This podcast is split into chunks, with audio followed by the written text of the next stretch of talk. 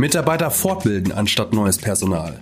Gerade wenn durch die Corona-Krise das Ringen um neue Talente zusätzlich erschwert wird, sollten Unternehmen Weiterbildungen in Betracht ziehen, um sich für die Herausforderungen der Digitalisierung zu wappnen.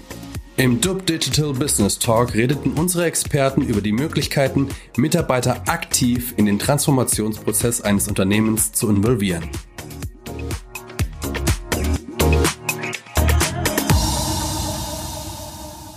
Schönen guten Tag um 16 Uhr.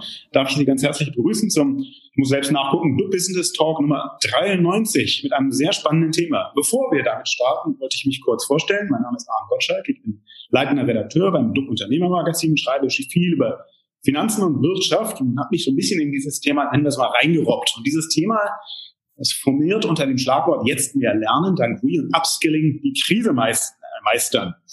Ein Thema, über das ich wahrscheinlich nicht eine Stunde sinnvoll würde reden können. Deswegen haben wir vier Menschen mit großem Maß an Expertise eingeladen. Da ist einmal Herr Aaron Overmeier. Ähm, sind Sie vielleicht einfach mal, ja, super. Dann äh, Dalia Das, habe ich auch schon gesehen. Hallo. Philipp Leipold. Und Sven Hennige. Genau. Erstmal von meiner Seite auch ganz herzlich willkommen. Ähm, ich sagte es ja schon, mm, das Thema ist nicht ganz das Klassische, worüber ich sonst so schreibe. Ich habe das so ein bisschen, wie man das so macht, mich vorbereitet und bin eigentlich, tja, was soll ich sagen, über zwei Zitate und eine Zahl gestolpert. Die würde ich gerne erstmal in die Runde geben, so als leichte Anmoderation. Die Zahl ist die 74, und zwar 74 Prozent. Die Zahl stammt aus dem PwC-Report Talent Trends 2020, Upskilling, Building Confidence in an Uncertain World. Das war kurz vor Eintreten der Corona-Krise. Und da sagten 74 Prozent der CEOs weltweit, oh, äh, wir haben Angst, dass wir nicht die notwendigen Talente in unseren Reihen haben. Und warum ist das so? Weil zum einen diese Talente wichtig sind fürs Betriebsklima, aber auch für die Produktivität. Bleiben wir mal bei diesen 74 Prozent oder behalten die mal im Hinterkopf. Zwei Zitate noch. Ähm, einmal würde ich gerne jemanden, äh, lassen Sie mich mal schauen. Genau. Du bist äh, nie zu alt, um dir ein neues Ziel zu setzen oder einen neuen Traum zu träumen. Klingt ein bisschen versponnen, es passt auch zum Fantasy-Autor C.S. Lewis. Trotzdem ist da, glaube ich, ein ganz spannender Ansatz dabei. Und wem es zu versponnen, zu Fantasy-lastig ist, gleich ein weiteres von Jonathan Rudin, der ist Principal Researcher bei Microsoft. Der hat sinngemäß gesagt, die Menschen werden die neuen Jobs, die, die Jobs der Zukunft kreieren, nicht einfach für sie lernen. Und Technologie ist dabei ganz zentral. Es wird ohne Zweifel eine große Rolle in den kommenden Jahren spielen. Wenn ich das mal so als Journalist etwas vereinfacht zuspitzen darf. Reskilling, Upskilling. Ich nenne es mal etwas flapsig, die, die Fortbildung, die permanente Fortbildung. Jeder kann es, jeder sollte es. Will es jeder? Und damit würde ich schon mal so die Diskussion eröffnen. Die Diskussion eröffnen, das heißt meistens, jeder der Diskussionsteilnehmer kriegt so drei bis fünf Minuten, um A, sich selbst und sein Unternehmen vorzustellen und B, vielleicht schon mal seine Sicht der Dinge darzulegen. Herr, Herr Obermeier, Sie stehen bei mir ganz oben auf der Liste. Wenn Sie einfach mal den, den, die ersten fünf Minuten nutzen mögen. Aber sehr, sehr gerne. Mit Doppel A bin ich auch in jedem Telefonbuch äh, immer ganz weit vorne. Ich krieg, äh, ne? ich krieg teilweise sehr komische Anrufe oder Mailbox-Ansagen. Ähm, genau, aber lassen Sie mich mal loslegen. Aaron Obermeier, ähm, äh, mein Name. Ich bin glücklicher Ehemann und glücklicher Vater von drei Kindern und darf seit April äh, diesen Jahres ähm, CEO von der Int Academy sein. Ähm, bin einer der drei Gründer und zur Int Academy. Int Academy ist äh, ein Joint Venture aus ähm, von Mantro, einem Company Builder aus München und Phoenix Contact. Ähm, und Int Academy hat angefangen mit einem Gespräch äh, mit einem Unternehmer aus dem Schwarzwald äh, von einem mittelständischen Unternehmen, der gesagt hat, hören Sie zu, wir nehmen jeden, der bei drei nicht auf dem Baum ist. Und wenn der als Kind mal mit einem Elektrobaukasten gespielt hat, dann reicht uns das. Und da hat uns dieses Thema Fachkräftemangel wirklich, äh, wirklich in Brand gesetzt und wir haben gesagt, gut, dann lass uns doch mal schauen, was, ähm, was, was, was brauchen denn oder wonach suchen denn Unternehmen. Ähm, und vielleicht vorneweg, wir haben den Fokus gelegt jetzt auf produzierendes Gewerbe in Deutschland und auf technische Know-how-Vermittlung. Ähm, jetzt weniger die Soft Skills, da gibt's richtig, richtig gute Sachen für.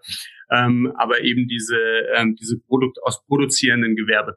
Und sind dann an Unternehmen dran, äh, auf Messen gefahren und haben tatsächlich einfach die Mitarbeiter mal befragt, ähm, was, was sie denn interessant fänden. Und dabei hat sich für uns rauskristallisiert, dass es oft den Wunsch gab nach einer zentralen Plattform, wo sie Anbieter übergreifend Inhalte finden und dass der Wunsch nach mehr digitalen Inhalten da ist. Rein digital nicht. Wir in unserer grenzenlosen Naivität dachten am Anfang, wir machen alles digital, mhm. aber ähm, die Präsenzschulungen haben schon eine absolute Berechtigung. Ähm, auch in der Industrie und sind auch sehr gewünscht, deswegen Blended Learning Ansatz. Ähm, und haben dann eben uns aufgemacht. Letztendlich, wenn Sie so wollen, das Ziel oder die Vision von Interacademy ist es, eine Branchenlösung zu schaffen, eine Industrielösung, an der wir alle einladen, auf der Plattform äh, mitzumachen. Also sowohl Unternehmen, die eigene Weiterbildungsinhalte haben und in bestimmten Bereichen eine Expertise, als auch Weiterbildungsinstitute oder Dienstleister. Und zudem hat unser ähm, Prototyp, mit dem wir erst seit Juli ähm, live sind, äh, dafür gesorgt, dass wir ähm, äh, in das Thema Reskilling ganz ähm, aktuell reingekommen sind, indem Unternehmen uns angesprochen haben, die gesagt, wir haben 500 800 Mitarbeiter, die werden wir ähm, umschulen müssen, weil die in drei Jahren nicht mehr den Job machen, ähm, den sie heute machen. Wie, wie können wir das denn gestalten und wie kann digital dort auch einen Weg aussehen? Und ähm, da haben wir uns, äh, da sind wir jetzt gerade voll drin. Deswegen bin ich absolut begeistert für das Thema. Ähm, und ich glaube, so für den Anfang mal, ähm, was sich aus Gesprächen rauskristallisiert hat, sind fünf fünf Bausteine, die wir jetzt aufgenommen haben, die äh, elementar wichtig sind. Nämlich ähm, zum einen das Thema Reskilling bringt eine große Verunsicherung mit, mit sich. Ähm, wie sieht mein Job denn eigentlich morgen aus? Das heißt, ähm, was Mitarbeiter da, glaube ich, vor allem brauchen, ist Sicherheit ähm, von ihren Vorgesetzten, auch von den Arbeitgebern. Dein Job willst gar nicht geben. Entschuldigung, wenn ich kurz nachfragen darf. Das ist nicht unbedingt nur ein technologisches Thema oder ein abstraktes Thema, sondern ein ganz konkretes Kommunikationsthema innerhalb von Unternehmen. Absolut. Also es, ich meine, es geht am Ende wirklich um, um, um die Menschen und um den Mitarbeiter selbst, der, der natürlich auch mit einer gewissen Unsicherheit lebt. Und ähm, was sich für uns rauskristallisiert hat, ist wirklich eine Sicherheit, ähm, tatsächlich Kommunikationsthema. Wir sind daran interessiert als Unternehmen, dass es dass du als Mitarbeiter uns erhalten bleibst, auch wenn du in Zukunft in einer anderen Funktion tätig sein wirst ähm, eine Art von Klarheit zu sagen, ähm, wir, wir haben etwas, du hast heute diese und diese Fähigkeit, das sind ja teilweise hoch ausgebildete Leute und dahin entwickeln wir das Ganze. Ähm, dann ein klarer Weg oder ein klares Ziel und ein klarer Weg und am Ende einen Begleiter. Also keiner möchte den Prozess alleine gehen und irgendwie im Universum schwimmen und sagen, so, ich weiß gar nicht, wohin gehe ich jetzt eigentlich. Ja. Ähm, und klar, jetzt als frühphasiges Unternehmen, äh, das wir sind, ähm, äh, muten wir uns nicht zu, das alles auf einmal abdecken zu können, aber bei bestimmten Bereichen zu helfen. Eben zum einen zu sagen, wer sind eigentlich die Ansprechpartner im Unternehmen?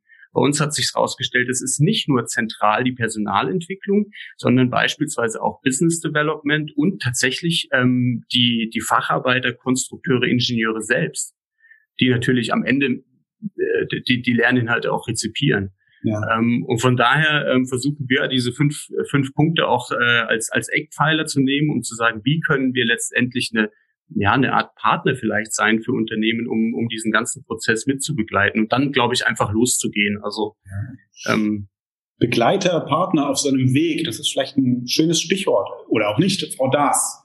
Ihre vier, fünf Minuten, was meinen Sie?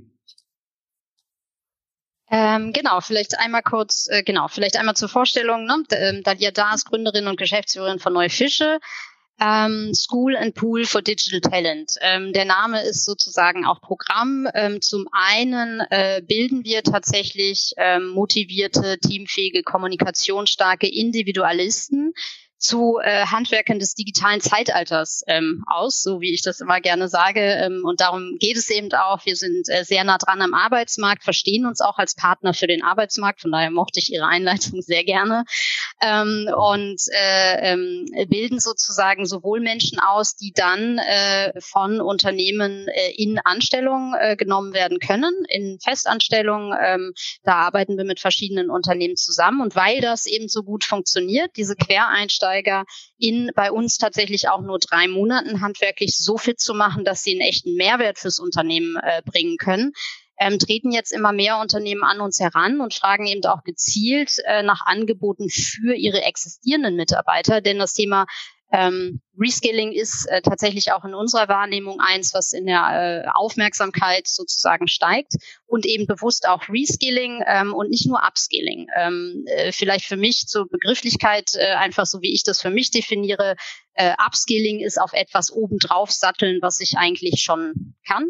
Mhm. Ähm, also eine klassische Fortbildung eigentlich ähm, im, in meinem Verständnis oder in unserem Verständnis. Und das Reskilling ist eben das Abbiegen. Das Abbiegen in einen ka neuen Karrierepfad letzten Endes auch. Und wie gesagt, ich bin eigentlich sehr begeistert darüber, dass äh, das, was bisher quasi nur Individualisten äh, bei uns äh, nachgefragt haben, jetzt auch stärker in das Bewusstsein der Unternehmen rückt ähm, und wir äh, damit äh, unser äh, Produktportfolio letzten Endes auch ausweiten können kurze Nachfrage. Ähm, wenn Re- und Upskilling jetzt so nötig ist, sinnvoll ist, wurde das vorher in Deutschland so ein bisschen nonchalant verschlafen, nicht so wichtig gewertet, wie es vielleicht hätte sein sollen?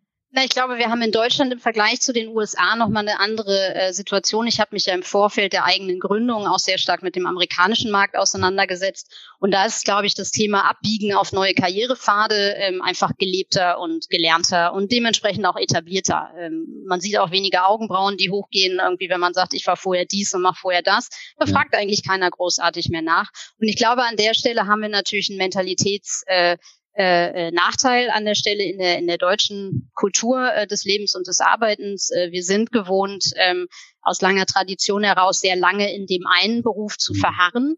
Ähm, und das funktionierte ja auch ganz lange äh, sehr, sehr gut. Wir haben starke Gewerkschaften darum, äh, die, die eben ja auch ihre Rolle spielen in dem Thema abbiegen und was Neues machen. Ne? Wer will das denn eigentlich und äh, äh, welche Fürs und wie das gibt's dafür? Ähm, von daher würde ich schon auch sagen, dass es lange für uns in der Gesellschaft vielleicht nicht so notwendig erachtet wurde. Ähm, und jetzt im Zuge äh, der, der stärkeren Technologisierung und der Automatisierung ähm, einfach näher ja, auf den Radar äh, rückt. Äh, was wir in Deutschland unternehmensseitig aus meiner Sicht versäumt haben, ist Mitarbeitern einfach auch genügend Freiraum zu geben und auch genügend Zeit äh, für solche ähm, Upskilling-Programme. Ähm, denn äh, da äh, spreche ich hoffentlich auch für alle anderen äh, hier in der Runde. Ähm, Upskilling findet aus meiner Sicht nicht in zwei Tagesseminaren statt. Ähm, da braucht man mehr Zeit, ähm, da braucht man das richtige Programm ähm, und die Zeit äh, und den Freiraum muss einem das Unternehmen aus meiner Sicht auch stellen.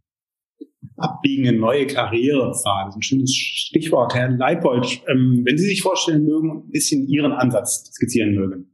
Ja, na, sehr gerne. Ähm, tatsächlich ähm, auch kommen, auch wir kommen aus der Welt der Quereinsteiger. Also wir sind ein schwedisches Unternehmen ursprünglich und ich durfte dann die, die deutsche Dependance 2017 gründen und jetzt weiter auf- und ausbauen. Von der Ausbildung her bin ich Psychologe mit Schwerpunkt Lernen, von daher schon von Anfang an eigentlich bei dem Thema dabei. Und auch wir haben wir auch die Kollegen von den neuen Fischen angefangen, eben Quereinsteiger auszubilden als Möglichkeit, dem Fachkräftemangel entgegenzutreten. Und jetzt so die letzten Monate ähm, kam dieses Thema immer mehr hoch, dass Unternehmen auf uns zugegangen sind und gesagt haben, okay, wir brauchen keine neuen Arbeitnehmer mehr aus dem Markt, sondern wir wollen unsere Talente halten. Wir wollen an die internen Potenziale glauben, die aber letztendlich aufschlauen. Und deswegen fand ich es ganz gut, dass wir nochmal erstmal über die Nomenklatur gesprochen haben, weil Up and Reskilling über ja. allem schwebte dieses Thema Lernen. Von daher war ich jetzt bei Ihrer Statistik eher negativ überrascht, dass es nicht nur 90 Prozent der Unternehmen sagen, dass sie ein Thema haben, dauerhaft die Talente zu binden. Ähm, und auch diese anderen Aussagen, dass Lernen ja was ganz Ureigenes ist. Und da bin ich auch bei dir, Aaron. Es ist so ein Stück weit, jede PE-Maßnahme ist auch eine Change-Thematik, die da mit reingeht. Wie bitte? PE, ist eine Ach, PE. Personalentwicklung, Verzeihung. Also jede Weiterbildung, Fortbildung hat immer auch eine Veränderung, sowohl im Individuum, aber eben auch im Organisationskontext zur Folge. Und ich glaube tatsächlich, es gibt wenig Grundmotive, Grundtreiber, ähm, die dominanter sind als Lernen. Ich glaube, wir verlernen das Lernen und ja. nehmen das zunehmend so im Laufe des Lebens als nicht mehr gegeben hin.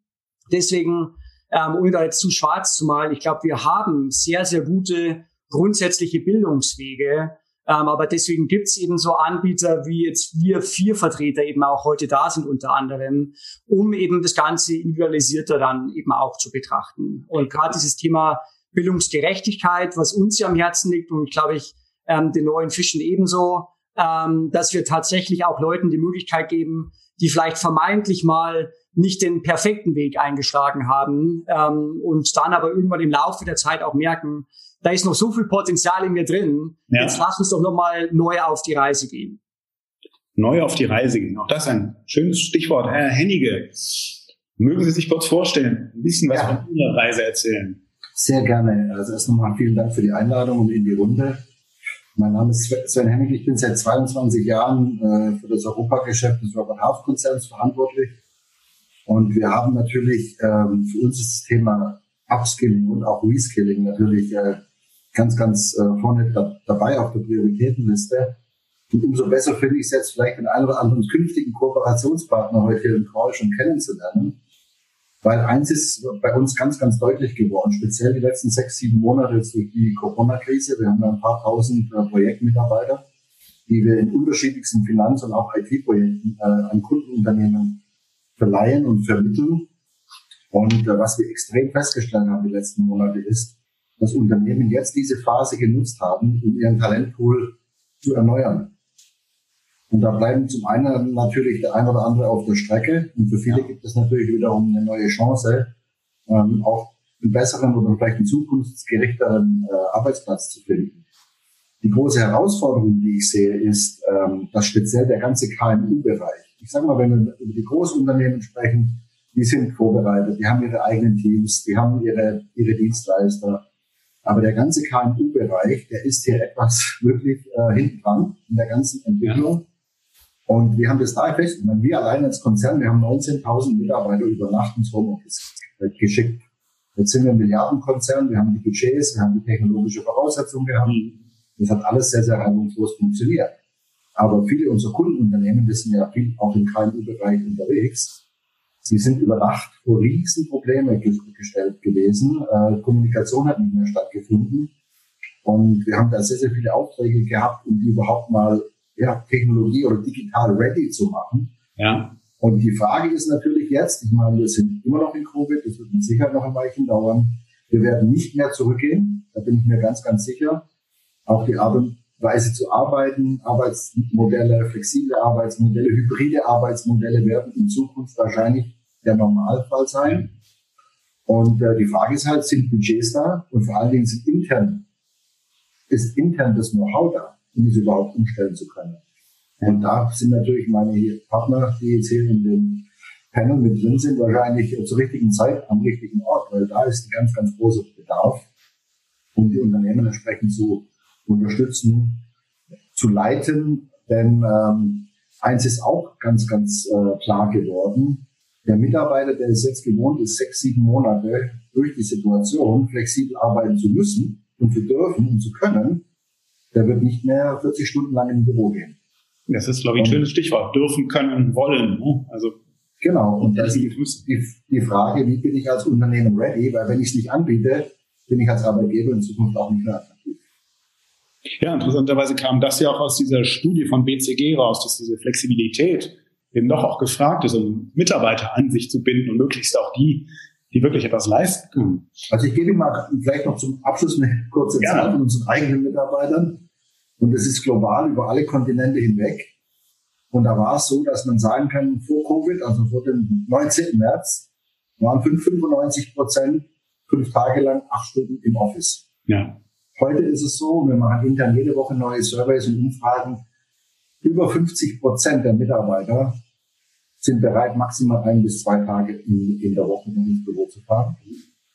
Ähm, da gibt es so einen, ich sag mal, so einen Bodensatz von 10, 15 Mitarbeiter, 10 bis 15 Prozent, die sagen, nee, ich bin fünf Tage im Office, zu Hause kann ich nicht arbeiten. Ja. Und dann gibt es aber auch nochmal 20, 30 Prozent, die sagen, ich will überhaupt nicht mehr ins Office. Und da muss sich das Unternehmen von morgen drauf einstellen, ob ich es will oder nicht. Ja, also ob ich es will oder nicht, das ist ein ganz schönes Stichwort. Starten wir dann gleich in die Diskussion. Ich habe eine Studie von BCG Henderson gesehen, Europa, ich glaube sogar weltweit schaute, wo steht Deutschland da eigentlich? Und der Befund war eher so, naja, ein bisschen weiterbildungsfaul sind wir Deutschen schon. Also würde mich mal interessieren, von jedem von Ihnen eine kurze Einstellung. Gehen Sie da d'accord oder ist das viel zu düster gemalt?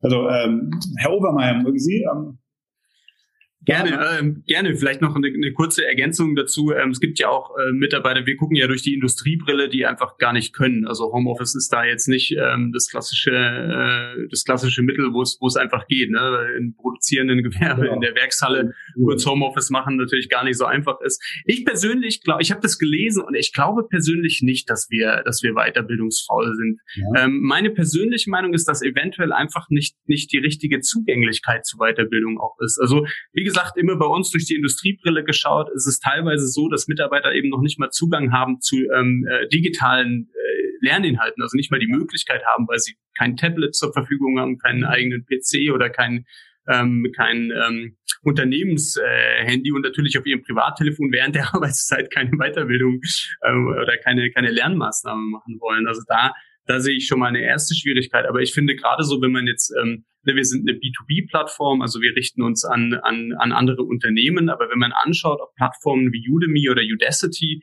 ähm, ich glaube, dass schon ein großer Hunger nach Weiterbildung ist und, und vielleicht einfach viele Leute auch noch herausfinden müssen und wollen, was ist denn eigentlich die Art und Weise, wie es für mich funktioniert, wie ich weiterkomme und was ist der richtige, wir waren es vorher beim Stichwort Partner, ja. ähm, den ich, den ich vielleicht wähle, um, um, um dann dorthin zu kommen, wo ich hin will. Und was sich ja immer mehr auch entwickelt, ist dieses, ich brauche den richtigen Lerninhalt zum richtigen Zeitpunkt am richtigen Ort. Und das ja, natürlich. Im Format, im richtigen Format noch. Hm? Am besten noch im richtigen ja, Format. Ja, Ganz genau. ich glaube, das ist ja auch, Aaron, äh, bin ich absolut bei dir. Tatsächlich dieses mehr modulbasierte Denken und nicht im Sinne von, es gibt diese Ausbildungsgänge, mhm. die relativ starr sind, es muss auch zur Lebenssituation passen. Und auch danke dir, dass du mal gesagt hast, auch diese Homeoffice-Diskussionen, ähm, ein ganz großer Prozentsatz hat einfach auch nicht die Möglichkeit, Homeoffice umzusetzen. Und ich finde, das vergisst man oft. Und gerade das sind mit die essentiellsten Berufe, ähm, die aber einfach rein vom Job her diese Möglichkeit überhaupt nicht erst haben. Ähm, und ich muss auf der anderen Seite schon auch sagen, ich habe damals noch im Studium gegen die Studiengebühren demonstriert. Und das ist schon eine Sache, denke ich, auf die wir stolz sein können, dass wir da grundsätzlich erstmal diesen Zugang für alle haben. Aber der beste Prädiktor für den späteren beruflichen Erfolg in Deutschland ist immer noch die Herkunft der Eltern. Und das ist eigentlich unerhört. Und ich glaube, da muss man sehr früh schon auch anders ansetzen. Und da jetzt eine Anekdote, weil wir ursprünglich aus Skandinavien sind. Ähm, wir in Deutschland haben immer noch so ein bisschen, als wir AV Academy implementiert und vorgestellt haben, so mit dem Konzept Schule so ein bisschen gehadert. Weil wir gesagt ja. haben, hey, wir in Deutschland, wenn wir Schule hören, denken wir an Stillsitzen äh, und Frontbeschallung. Und das haben die, die Kollegen aus Finnland, Schweden und Norwegen nicht verstanden, weil die halt ein anderes Bildungssystem haben. Und ich glaube schon, dass wir sehr viel früher, interaktiver, auch individuell zentrierter ähm, denken müssen.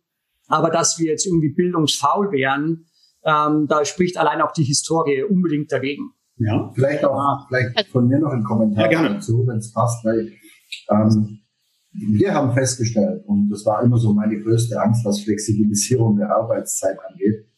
Wir sind ja wirklich in auch ein vertriebslastiges Unternehmen und haben gern immer alle unter Kontrolle und in einem Raum und äh, unter Supervision.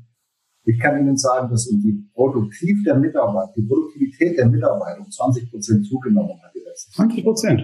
20 Prozent zugenommen. Das heißt, diese ganzen unproduktiven Zeiten, die man durchs Pendeln teilweise hat, die man durch Lehrzeiten auch in dem Office hat. Ähm, zu Hause fokussiert man auf, sich eher auf die Arbeit, wenn man es kann, wenn man gewisse Working Windows für sich eingerichtet hat ja. und ist in dieser Zeit auch produktiv. Das einzigste, welches, ich sag mal, das einzigste Thema, was man lösen muss in so einer hybriden Situation ist, wie behalte ich mir die Kultur bei? Wenn man nicht mehr zusammen jeden Tag irgendwo an so einer Gemeinsamkeit arbeitet, an so einem gemeinsamen ja, in so einer Community, sondern eher verstreut vom Homeoffice aus äh, das macht. Und das wird noch eine große Herausforderung gebildet werden. Ja. Wie, wie man sich diese Firmenkultur letztlich erhält oder vielleicht entsprechend weitergeht. Auch das, von Ihnen würde ich auch noch gerne mal hören. Sehen Sie, teilen Sie den Befund, Deutsche sind ein bisschen lernskeptisch, um es mal vorsichtig und höflich auszudrücken, oder vielleicht doch nicht? Also ich glaube, das ist eine, hören Sie mich? Ja. ja. Ähm, ich glaube, das ist eine ähm, Frage ähm, des Outcomes letzten Endes auch. Wohin soll die Weiterbildung mich denn bringen? Und solange das unklar ist ähm, und vielleicht auch vom Arbeitgeber ähm, nur mäßig äh, transparent gemacht wird, wo führt einen dieses Lernen hin? Ähm, dann ist Lernen ja so ein bisschen Selbstzweck, wenig motivierend und dadurch äh, vielleicht auch nicht äh, die äh, lässt äh, sozusagen nicht die Notwendigkeit erkennen, auch für den Arbeitnehmer, sich ähm, ernsthaft weiterzubilden. Wenn klar wäre, wo geht denn meine Reise hin? Wenn ich Programm XY mache und auch dieses Programm die Voraussetzungen erfüllt, dass es eben den Umstieg zum Beispiel in eine andere Abteilung und so weiter äh, tatsächlich möglich macht, dann glaube ich, würde sich an der äh, hier jetzt zumindest zahlenmäßig äh, äh, auftauchenden Lethargie äh, was ändern. Kann ich denn mit den Programmen anbie äh, abbiegen ähm, und, und, und, und welche Perspektive erschließe ich mir denn? Danach. Ne? Wenn wir jetzt, äh, wenn ich an meine, ich habe ja auch mal in Corporates gearbeitet, wenn ich da an die Weiterbildungskataloge denke, die es da so gibt, ne? die kennen wir ja auch alle, äh, die sind jetzt nicht besonders einladend. Und ähm, natürlich kann ich da meine Skills äh, vielleicht ein bisschen ähm, äh, äh verbessern und nochmal einen Excel-Kurs machen. Aber so richtig nach vorne bringt der nicht, mich auch nicht. Und wenn ich mich dann noch weiter zurückerinnere, äh, richtig unterhaltsam und didaktisch auch irgendwie anders aufbereitet als das, was Philipp zum Beispiel gerade beschrieben hat, was wir aus der alten Schule kennen, Frontalunterricht ja. mit irgendwie die ganze Zeit lang zuhören, gar nichts machen. Ähm, dann ist das auch wenig einladend. Warum soll ich dann damit meine Zeit äh, verbringen, wenn es weder Spaß macht noch irgendwie einen klaren Pfad in, in irgendeine Richtung gibt? Ja. Dann mache ich es vielleicht nicht. Und wenn es auch nicht so konsequent abgefragt wird, dann merkt es ja vielleicht auch keiner. Genau. Und also mache ich so weiter wie bisher. Genau, mache ich einfach so weiter. Das wäre so meine Einstellung dazu. Mhm. Deswegen haben wir im Übrigen auch ja äh, sehr stark an der Didaktik gearbeitet. Ich finde auch, ne, es wird ja viel von digitaler Bildungsrevolution ähm, gesprochen. Ich persönlich finde, die, die digitale Bildungsrevolution braucht erstmal eine didaktische Revolution ähm, und weniger die technologische. Eine ihrer Fragen äh, äh, war ja auch mal nach, äh, welche neuen Technologien, Augmented Reality etc. Äh, spielen denn da so eine Rolle? Ähm, die würde ich erstmal im Hintergrund lassen. Ich glaube einfach, die die didaktische Revolution ähm, steht am Anfang der digitalen Bildungsrevolution und äh, dann letzten Endes äh, die Technologie, so wie sie für den Beruf oder für diesen neuen Karriereweg dann erforderlich ist. Ja, wir sind da sehr stark handwerklich. Wir nutzen die Tools, weil man sie aber in den Berufen, die wir ausbilden, und da haben wir ja quasi auch nur vier sehr, sehr scharf abgegrenzte Profile, da braucht man die. Ansonsten verzichten wir auf alles an Technologie, was nicht wirklich nötig ist und sind da dann doch vergleichsweise oldschool, auch jetzt im hybriden Unterricht. Ähm, ne, wir arbeiten so wie jetzt hier auch, auch mit Zoom, ja. ähm, aber beschränken uns auf das, äh, was wir gerade auch tun. Wir nutzen Zoom, um miteinander zu sprechen ja. ähm, und uns dabei auch noch zu sehen. Ja. Viel mehr ist es dann auch nicht. Trotzdem ist ein schönes Stichwort, didaktische Revolution sieht die oder sieht die überall in allen Unternehmen gleich aus oder muss da jedes Unternehmen oder vielleicht jeder Wirtschaftssektor seinen Weg finden, zusammen mit Partnern möglicherweise? Da will jetzt kein anderer weitermachen, da mache ich einfach nochmal weiter. Ähm, ja, genau, aus meiner Sicht hat das weniger mit dem Unternehmen zu tun, sondern mit dem Feld, wohin die Reise gehen soll. Und da sind wir wieder bei dem Student Outcome. Wo soll das, wo ist das Ziel äh, dieses, äh, äh, dieses Profils, was ich vielleicht äh, auf die äh, Reskilling-Reise von A nach B schicke? Wo soll der hin? Und was an Technologie wird dort gebraucht? Und diese Form der Technologie sollte dann, dann auch so intensiv wie möglich Bestandteil einer solchen Weiterbildung sein und alles, was da irgendwie nicht zuträglich ist oder nicht mindestens den Unterhaltungswert erhöht, Stichwort mhm. Gamification, äh, kann man dann aus meiner Sicht auch eben rauslassen, um sich doch wieder auf das Wesentliche, nämlich die Bildungsinhalte und sozusagen das handwerkliche Befähigen dieser Menschen, irgendwas anderes zu tun, äh, dann auch möglich zu machen. Herr Obermeier, Sie sprachen es auch schon an, glaube ich, diesen Mix aus On- und Offline, sage ich mal so etwas flapsig. Äh, wie ist denn Ihre Erfahrung? Haben die Unternehmen so per se schon eine gewisse Idee, wie sie das richtig hinkriegen, oder es läuft das manchmal noch so, so sie sagen, ach je, ja, es ist, es gibt schon Ideen, ähm, aber es ist schon viel sehr, sehr viel ist noch klassisch so. Also zumindest mhm. ist unser Eindruck davon. Also was ja jetzt auch während während dieser letzten Monate passiert ist, dass dass ähm, deswegen finde ich das spannend, dass Sie die didaktische Revolution ansprechen. Ähm, was passiert ist, ist im Prinzip sind die Präsenzseminare ja einfach nur eins zu eins online gewandert. Genau. Ähm, das heißt, äh, im Prinzip habe ich ein Präsenzseminar, habe ich vorher einen Tag für gebraucht. Ähm, für den brauche ich jetzt auch einen Tag, nur es findet eben über Zoom statt oder online. Und ich glaube, man muss man muss verstehen, dass, dass ähm, diese hybriden Formate durchaus unterschiedlich funktionieren und dass digital ähm, und, und offline, wenn man sich tatsächlich trifft und im Austausch steht, dass da einfach unterschiedliche ähm, Dinge. Das heißt, was wir machen zum Beispiel, wir nehmen ein Präsenzseminar und, und, und bauen das didaktisch um auf einen, auf einen digitalen Lerninhalt, weil es einfach, da gibt es Teile, die sind nicht relevant, da gibt es Teile, die sind nicht notwendig, die versteht man vielleicht auch gar nicht, wenn man sich jetzt ähm, zeit- und ortsunabhängig das Ganze anschaut ähm, und kann dann etwas lernen. Und ich glaube, wo, wo eine große Chance ist, ist eben halt der Austausch, der der doch heute noch viel offline stattfindet. Das ist ja auch, wenn wir Leute befragt haben, warum Präsenzseminare für die so wichtig sind, haben sie gesagt, ja, gar nicht mal wegen des Inhaltes, sondern wegen des informellen Austauschs, der am Rande stattfindet.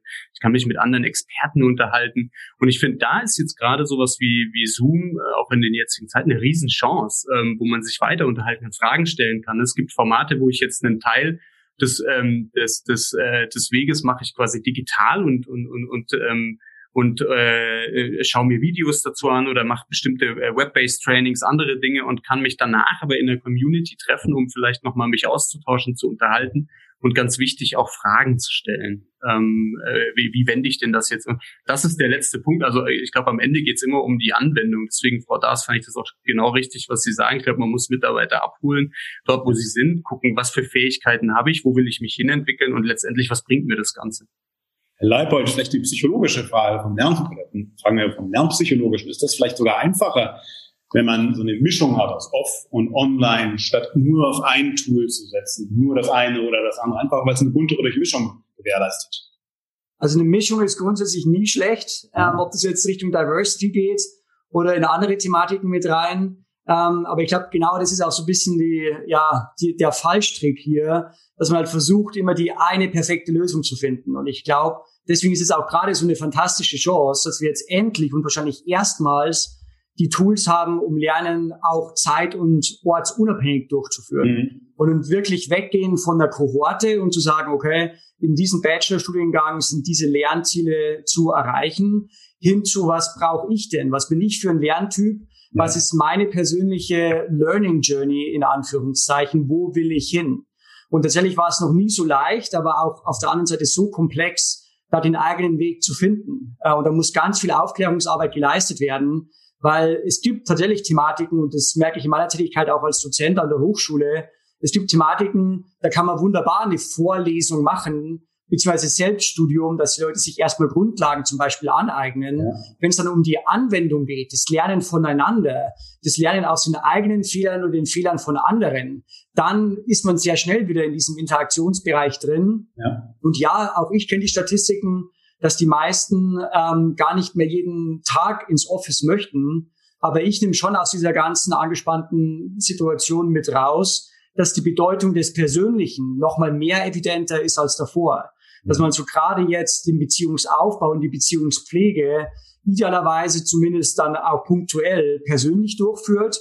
Und danach, wenn man dann auch mal in Kontakt steht, das Thema Vertrauen ja auch wahnsinnig wichtig ist, ähm, dass man dann andere Formate nutzt, um sich da weiter auszutauschen. Ja. Also von daher dieses One Size Fits All ist vorbei, ähm, ist aber auch wirklich trotz aller Komplexität aus meiner Sicht eine ganz wunderbare Chance, sowohl für Unternehmen als eben auch für für Mitarbeiter und Einzelpersonen, den eigenen persönlichen Weg zu finden und eben maßgeschneiderte Formate immer auch entsprechend zu identifizieren. Und da hilft uns AI, da helfen uns ähm, andere Technologien wunderbar, aber das alles ist jetzt noch nicht so weit ausgereift, ja. ähm, als dass wir da jetzt die perfekte Lösung schon gefunden hätten, ja.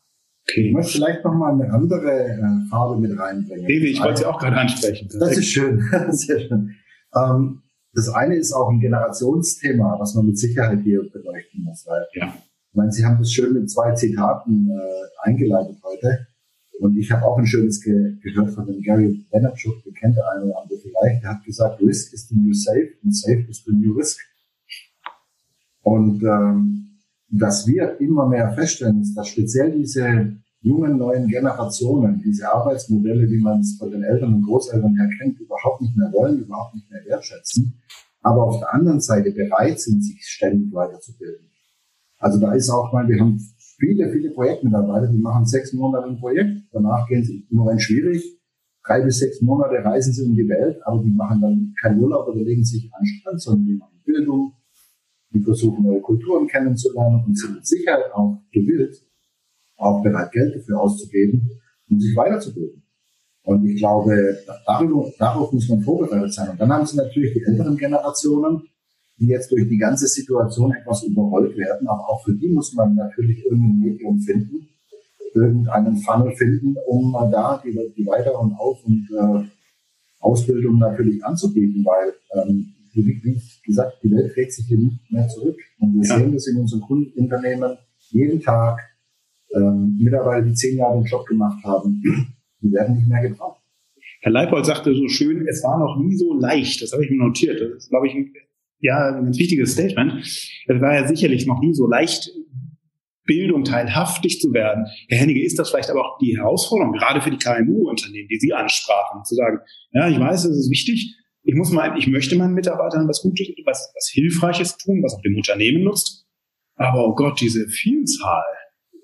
Wie bekommen Sie das mit? Wo stehen die also, Man muss es natürlich unterscheiden. Es gibt natürlich, gerade wenn man in Deutschland nimmt, ist ja der KMU-Sektor ein sehr, sehr großer und wichtiger, wichtiger Wirtschaftssektor. Und ich sage mal so, in der Vergangenheit, ich rede jetzt wirklich vor Corona, weil wir sehen es ganz deutlich in den, Statistiken, ähm, war es wichtig, dass der Mitarbeiter am Ort lebt. Ja. Jetzt, in der neuen Situation, wenn ich das Thema Onboarding vielleicht löse und auch das, das Thema Kultur in irgendeiner Weise löse als Arbeitgeber oder als Hidden Champion, der irgendwo im äh, Nirvana seine Firma hat, aber jetzt ist es einfach. Wir sehen jetzt schon tagtäglich, dass Mitarbeiter von Hamburg bei einem Kunden in München arbeiten, vice versa. Ne? Das war ja. vorher nicht denkbar und nicht möglich. Jetzt in der neuen Situation absolut denkbar und machbar. Und das gibt, denke ich, auch in KMUs die Chance, jetzt Talente an Bord zu bekommen, die sie vorher vielleicht nicht bekommen. Ja. Sprechen wir mal darüber, was der Arbeitnehmer der Zukunft jetzt eigentlich braucht, was für Fähigkeiten, Frau Daas, wenn Sie da ein bisschen was erzählen mögen.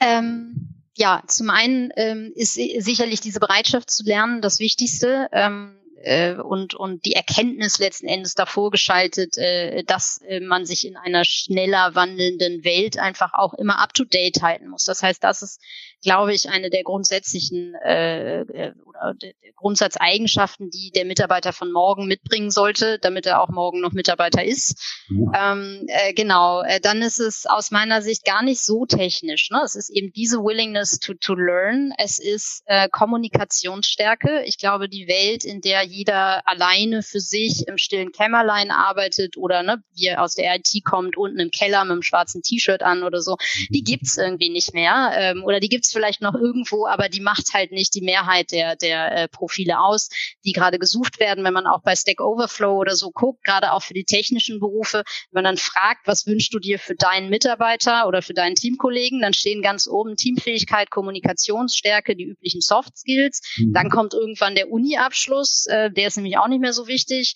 Und äh, äh, am Ende ähm, äh, kommt dann eben auch diese lange Liste von technischen ähm, Dingen, die man tun muss. Das sind aber am Ende Tools. Und das ist eben Handwerkszeug. Das ist das, was ich meine. Am Ende mhm. ähm, sind auch diese digitalen Berufe ähm, oder die stärker digitalen Profile ähm, geprägt von Tools. Und das ist etwas, was man lernen kann und was sich über die Erfahrung dann letzten Endes setzt. Und ähm, das ist nicht so ein äh, Batzen, für den man eben neu studieren müsste und damit halt äh, die Zeit äh, niemals findet. Das sind wirklich kleine Dinge, die man lernen kann. Das sind oftmals einfach auch nur neue Prozesse, äh, beziehungsweise Tools, die in, innerhalb von neuen Prozessen angewendet werden, so dass eigentlich auch ein älterer Mitarbeiter, der vielleicht nicht aus dieser Welt kommt, aber der vielleicht auch mal sogar ein Handwerk gelernt hat, auch ohne Studium, mal über einen klassischen Ausbildungsweg, den wir in Deutschland ja zum Glück auch haben, in den Beruf hineingefunden hat, dass das durchaus auch etwas ist, was derjenige noch lernen kann, wenn er den Spaß hat und einfach den, den Wunsch und diese hohe eigene Motivation einfach hat, da auch dran zu bleiben. Ich glaube, was immer schwierig ist in diesem Unternehmenslernkonzept, Konzept ist die Mobilisierung derer, die eigentlich wirklich lethargisch da sind und nichts tun wollen. Ich glaube aber auch, dass wenn man ganz tief hineinhorcht, dass es diese Mitarbeiter äh, dann doch wieder nicht so viele gibt, weil man muss eben dann aber auch gezielt ansprechen und auch Angebote kreieren, die genau auch für diese Generation passen. Ja. Ähm, ne, ähm, da, da, da muss man auch äh, Angebote schaffen und ich glaube, die gibt's noch zu wenig. Herr Leipold, sind Sie da ähnlich optimistisch? Es geht um die, manchmal die, die kleineren Dinge, klingt ja abfällig, aber so Dinge, die handhabbar sind, die, die wirklich darreichbar sind. Uneingeschränkt.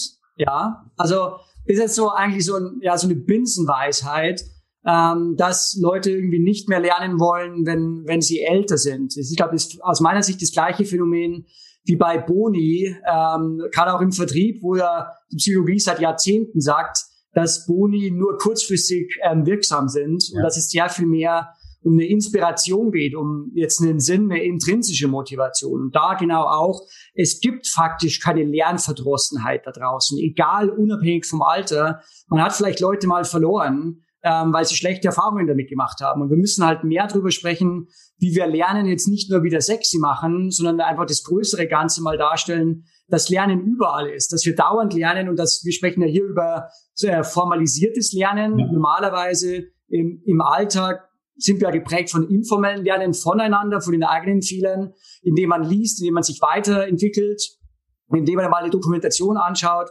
sich mit Leuten unterhält, die vielleicht nicht der eigentlichen, der eigenen Gruppe irgendwie zugeordnet sind.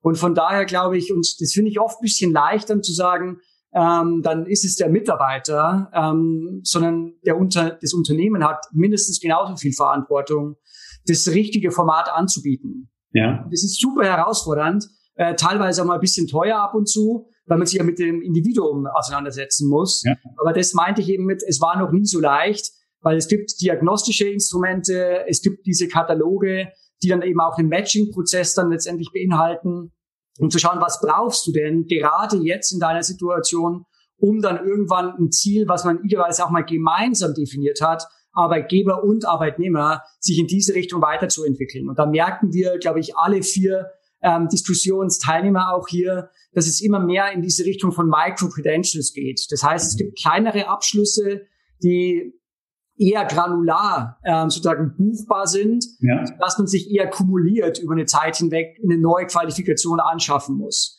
Okay. Und äh, dass es auch gar nicht mehr eine aktive Bemühung beinhaltet, jetzt dazu zu lernen, sondern dass es ganz natürlich ist, weil sich Sachen einfach auch ändern. Und das kann ein Tool sein, das kann ein Framework sein ähm, oder tatsächlich auch dann ein ganz eigenes Berufsbild, was sich verändert oder dann auch wegfällt. Ich möchte mal wieder eine Zahl in die Runde schmeißen, und zwar die berühmten 124.000 IT-Fachkräfte, die laut Bitkom fehlen.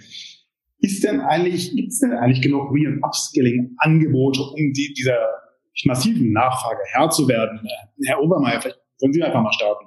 Ja, vielleicht darf ich noch ganz kurz einen Satz zu dem, zu dem Thema davor sagen. Meine Oma hat nämlich mit 83 sich noch äh, beigebracht, wie man E-Mails schreibt und schickt mir heute YouTube-Anhänge. Also ich glaube wirklich nicht, das hat was mit dem Alter zu tun. Ähm, ich glaube, es hat viel mit Motivation zu tun, viel mit Leadership, mit Kultur zu tun.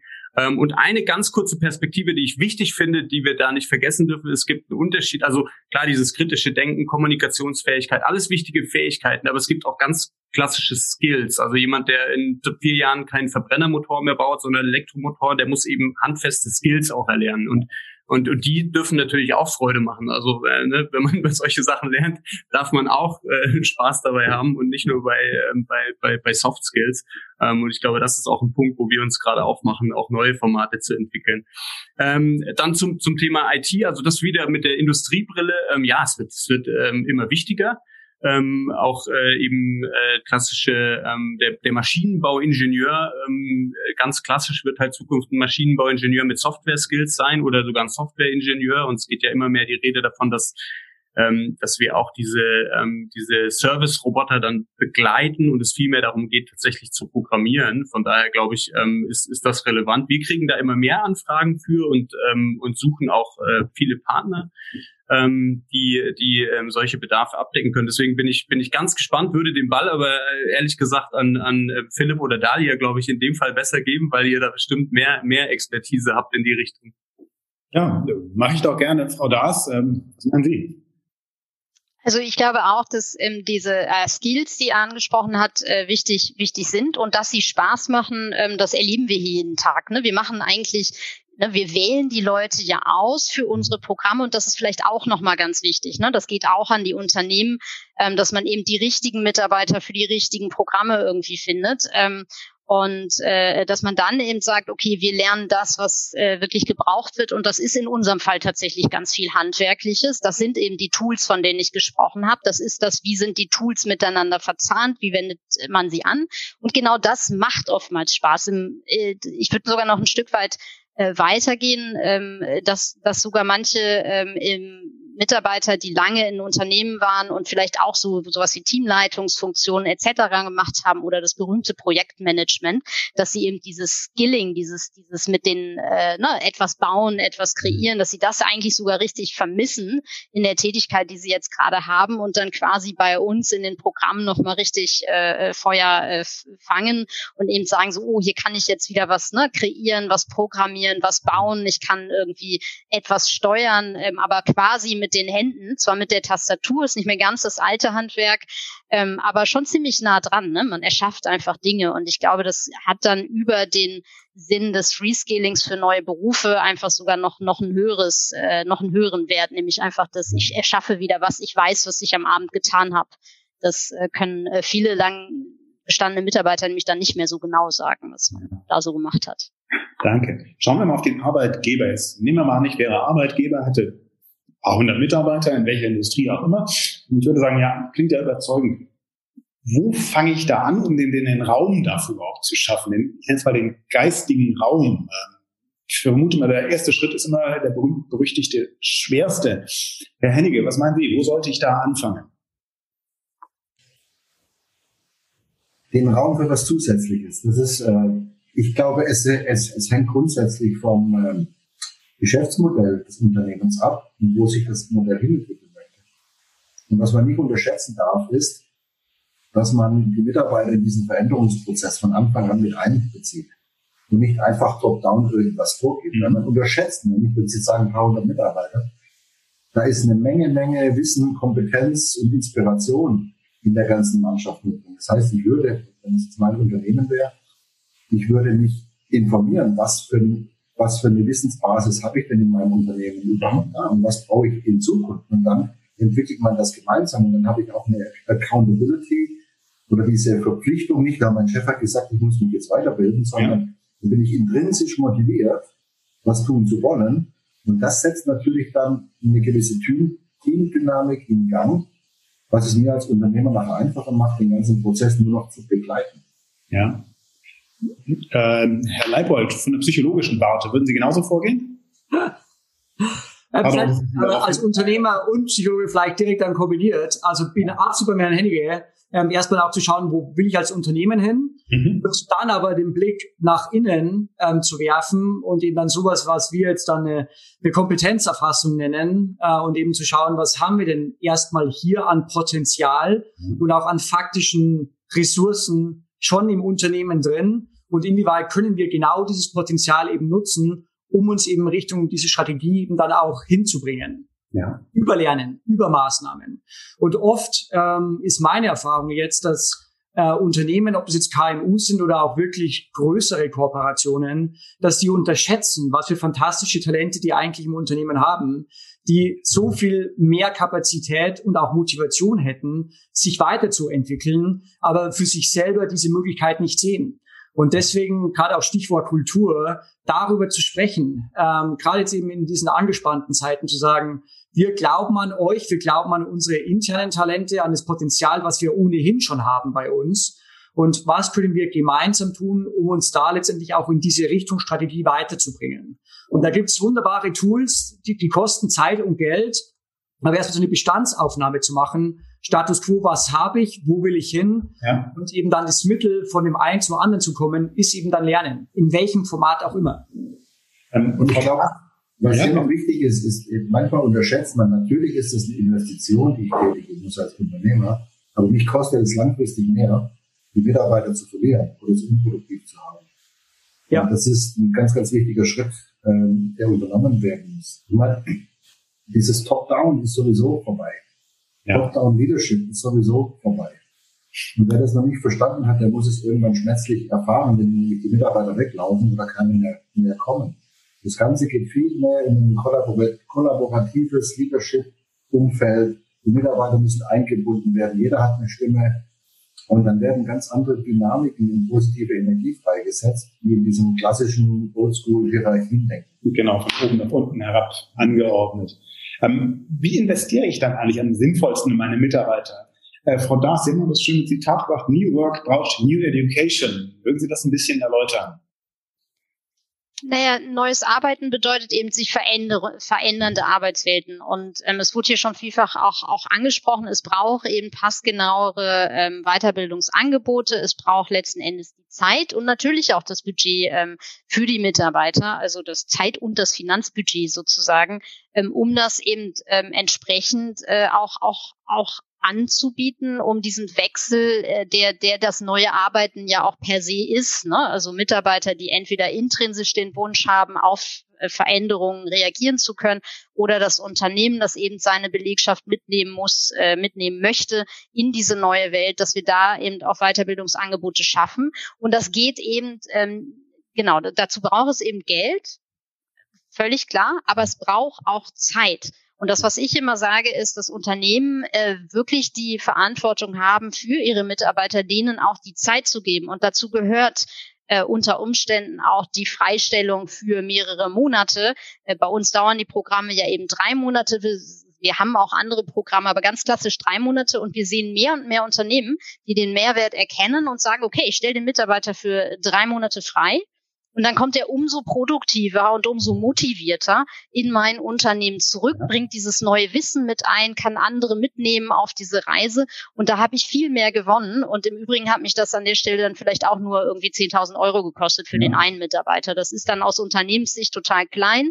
Ähm, hat aber viel mehr Impact gehabt als dieser eine Mitarbeiter, der jetzt ein bisschen mehr kann der bringt viel mehr mit zurück ins Unternehmen. Und wenn ich das jetzt an eine größere Gruppe übersetze, die Bedarfe sind ja manchmal viel, viel größer, ähm, dann würde auch das über den reinen Skilling-Effekt hinaus eben ganz neuen Impuls ins Unternehmen setzen. Aber die Unternehmen haben es selber in der Hand an der Stelle äh, diese Freiräume auch, auch zu schaffen und entsprechend äh, mit, mit Inhalt zu füllen. Gemeinsam mit Weiterbildungspartnern, da bin ich auch fest davon überzeugt, dass Unternehmen das nicht zwingend alleine leisten können, ähm, weil sie ihre Ressourcen ja auch für andere Dinge noch brauchen. Aber genau dafür gibt es, glaube ich, Partner wie uns und viele andere mehr, mit denen man einfach den Dialog suchen kann und gemeinsam etwas erschaffen kann, unter Einbindung vielleicht eben genau auch der Mitarbeiter, äh, wie, wie Herr Hennecke das gerade sagte. Mhm. Ähm, ne, das, das ist schon wichtig, die mitzunehmen ähm, und sie einzubinden, auch schon in die Erstellung der Programme. Welche Steine legen sich Unternehmen denn tendenziell nach Ihrer Erfahrung, äh, ich starte mal mit Herrn Overmeier, so selbst in den Weg bei diesem Prozess? Ähm, also ich, ich glaube, dass, dass generell man sich gar nicht klar ist, wie viel Wissen man eigentlich im eigenen Unternehmen hat. Ähm, das heißt, ein Punkt, äh, den man da gut mit reingehen könnte, ist zu sagen, ähm, ich, ich kann auch äh, vielleicht meine Mitarbeiter befähigen, das Wissen besser zu teilen ähm, das schon da ist und die Expertise. Und ich glaube auch, dass Kooperationen immer wichtiger werden. Also gerade jetzt wieder mit der Industriebrille ist ja schon so, man hat immer Angst, sein Wissen zu teilen, weil sofort wird irgendjemand kommen und der wird mir alles wegnehmen und dann wird er mich, äh, mein Unternehmen viel, viel besser machen äh, in, in seiner Geschichte.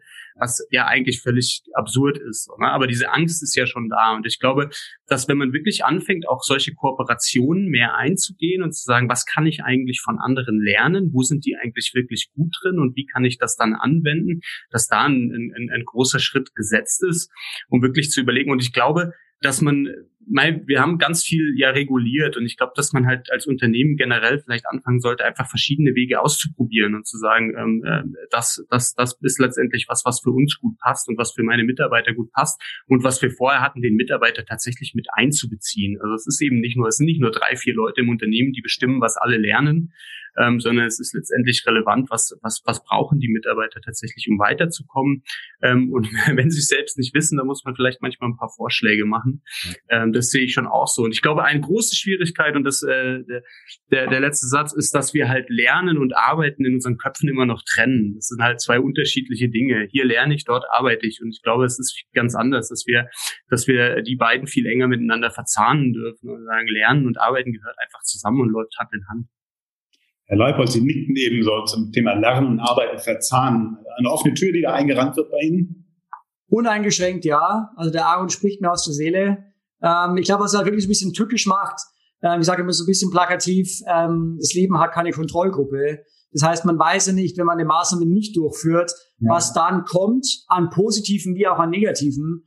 Aber jetzt gerade eben auch diese neuen Technologien, die wir jetzt auch schon angesprochen haben, führen uns eben in die Richtung, dass man natürlich auch mal so eine Kalkulation auch aufstellen kann.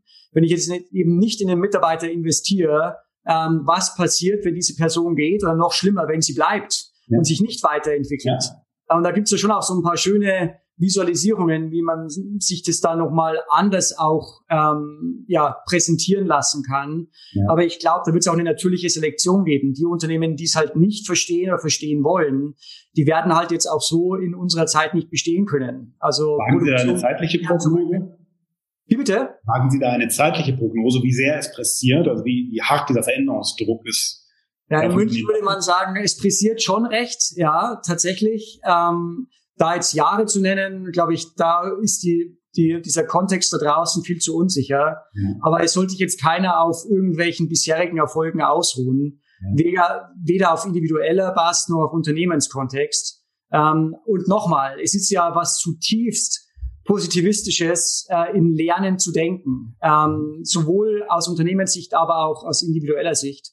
Und von daher, warum nicht ähm, die Zeit war, wie gesagt, nie besser, damit jetzt zu starten, wenn man nicht eh schon drin steckt.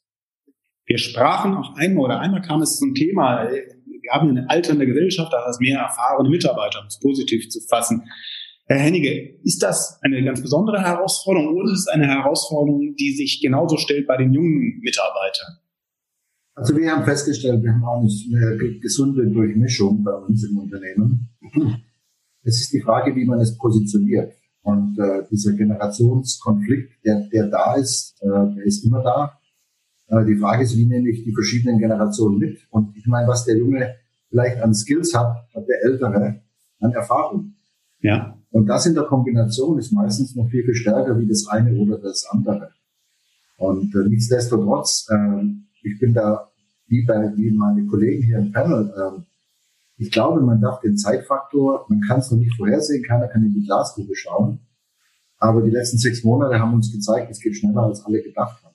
Und äh, Wandel ist nie schön, Change ist immer schwierig, jeder ist gerne in seiner Kom Kom äh, Komfortzone. Ich glaube, die nächsten Jahre wird viel außerhalb der Kom Komfortzone passieren, in den unterschiedlichen Industrien. Und äh, wer sich nicht mitentwickelt, der wird leider äh, keine Chance haben. Frau Daas, gehen Sie da d'accord in dieser Deutlichkeit? Ähm, also ich glaube auch, dass die Zeit der Komfortzone ähm, ein, ein Stück weit beendet ist. Ähm, ich glaube aber auch, dass äh, wir ähm, Mitarbeiter mitnehmen können, äh, wenn wir eben entsprechende Weiterbildungsangebote schaffen. Und ähm, da spricht sich rum, ne? wenn Weiterbildung plötzlich Spaß macht und das Rausgehen aus der Komfortzone vielleicht doch den einen oder anderen positiv überrascht, ähm, dann wird sich das rumsprechen.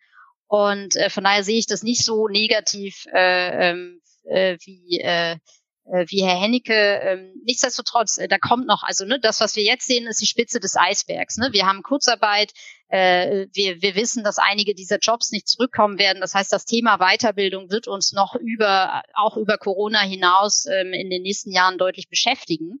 Ähm, und, und umso wichtiger ist es, dass Unternehmen wie wir jetzt einfach Angebote schaffen und das Unternehmen auch jetzt die Zeit nutzen, um ähm, so ein Thema überhaupt noch mal ernsthaft äh, anzugehen, weil ich glaube, dass der Bedarf für Reskilling wird eher noch größer werden in den nächsten Jahren, als dass wir jetzt nach Corona einfach sagen und dann ist es jetzt einfach so ein bisschen wieder weg, dann sind alle ein bisschen digitaler und ähm, genau. Weil sich die Dynamisierung noch weiter verschärfen wird? Ja, genau. Vielleicht mal eine letzte Frage mit Blick auf den Staat. Also gerade in Deutschland wird ja immer gerne auf den Staat gerufen, wenn es hierum oder darum geht. Braucht es mehr staatliche Förderung von Re- und Upskilling? In welcher Form auch immer. Kann ja auch sein, dass es im Arbeitsrecht irgendwo kodifiziert wird, dass das einen Anspruch und so weiter gibt. Ein bisschen gibt es das ja schon, aber von da ist es gerade im Schwung. Ähm, ich bin immer sehr vorsichtig beim, beim Start. Ne? Ich, ich glaube, dass viel, gerade bei, bei Rescaling, eben einfach viel erstmal im Unternehmen stattfinden soll. Natürlich, und, und das gibt's ja auch schon, ne? der Staat stellt ja auch Mittel für Unternehmen zur Verfügung ähm, über das Qualifizierungs- und Chancengesetz letzten Endes, äh, die äh, eben, eben auch dafür da sind, dass Unternehmen Unterstützung, finanzielle Unterstützung erfahren, um ihre Mitarbeiter äh, eben zu qualifizieren für äh, ne, die neuen die neuen Berufe idealerweise. Äh, das das ist gerade ja auch für den Mittelstand oder für kleinere Unternehmen interessant, weil da die Förderung seitens des Staates äh, schon schon hoch ist. Ähm, wo ich Unterstützung des Staates vermisse, ist eben dieses Thema ähm, Reskilling oder Upskilling oder überhaupt Weiterbildung salonfähig zu machen. Ja. Äh, da tut aus meiner Sicht äh, der Staat noch zu wenig. Wir reden immer über Schule, wir reden über die nächste und übernächste Generation, die sich stärker digitalisieren muss. Da erfährt das Thema sehr viel Aufmerksamkeit.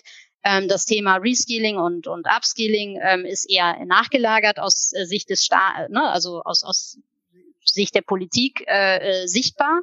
Und ich glaube, daran muss sich was ändern, weil wenn Weiterbildung immer noch den eBay-Charakter hat, so in der alten äh, Generation, ähm, und das nicht auch durch, auch durch die Politik äh, kommunikativ unterstützt wird, ähm, dann werden wir da nicht schnell genug rausfinden. Dann werden wir doch Leute abhängen müssen. Und ich glaube, das ist etwas, wo, wo der Staat sicherlich noch was zutun kann. Ansonsten bin ich davon überzeugt, dass, dass erstmal äh, wir als, äh, auch als, als Weiterbildungsanbieter und gemeinsam mit den Unternehmen da schon viel voranbringen können.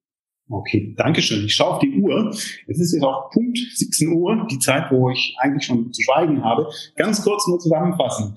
Zwei Punkte fand ich ausgesprochen spannend, die gerade auf Schluss nochmal zum, äh, zur Sprache kommen oder kamen. Es, zum einen geht es darum, diesen eBay-Faktor, Sie sagten das so hübsch, beiseite zu schieben. Lernen ist nicht verstaubtes Schulbankdrücken, sondern es ist viel mehr. Es kann auch Spaß machen. Ein Faktor, der auch von Ihnen immer wieder genannt wurde. Und zum Zweiten dieses, ich sag's mal, gemeinsame, dieses vom Arbeitgeber und Arbeitnehmer, dieses, was brauchst du, was hilft mir das, was brauche ich, wenn man diesen Matching-Prozess voranbringt und damit dann zur Frage kommt, welche konkreten Angebote können wahrgenommen werden, dann ist schon einiges gewonnen.